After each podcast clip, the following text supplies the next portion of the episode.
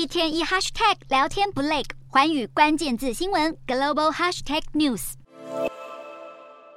美国大选距离现在还有一年多时间，各大候选人的党内提名之战就已开打。纽约时报当地时间一日刊出了在七月二十三日至二十七日间，全美一千三百二十九名选民进行的电访民调，结果显示，今年七月有四十五趴民主党人支持拜登重获提名竞选，比去年同期的二十六趴多了足足十九个百分点。虽然拜登对自己的胜选自信满分，但民主党选民可没有同样的信心。纽约时报的民调却也显示，三十的人还是希望民主党提名其他人，连拜登的副手贺锦丽都有二十六趴的民主党人挺他选总统。不过，目前在民主党党内初选中，拜登还是遥遥领先了其他总统候选人。党内初选民调，拜登有六十四趴的支持度，来自政治世家的小罗伯·甘乃迪则有十三趴，而有十趴的选民支持曾在二零二零年角逐过民主党提名的作家威廉森。虽然拜登在民主党内站稳脚步，但面对目前共和党民调领先的前总统川普，恐怕要要吃下。一场硬仗。同分民调显示，两人如果要在二零二四年对打，双方的支持率都是四十三趴。而目前，拜登更因为儿子韩特深陷逃漏税官司和遭到国会调查涉嫌贪污，也为拜登的名声带来了不少负面批评。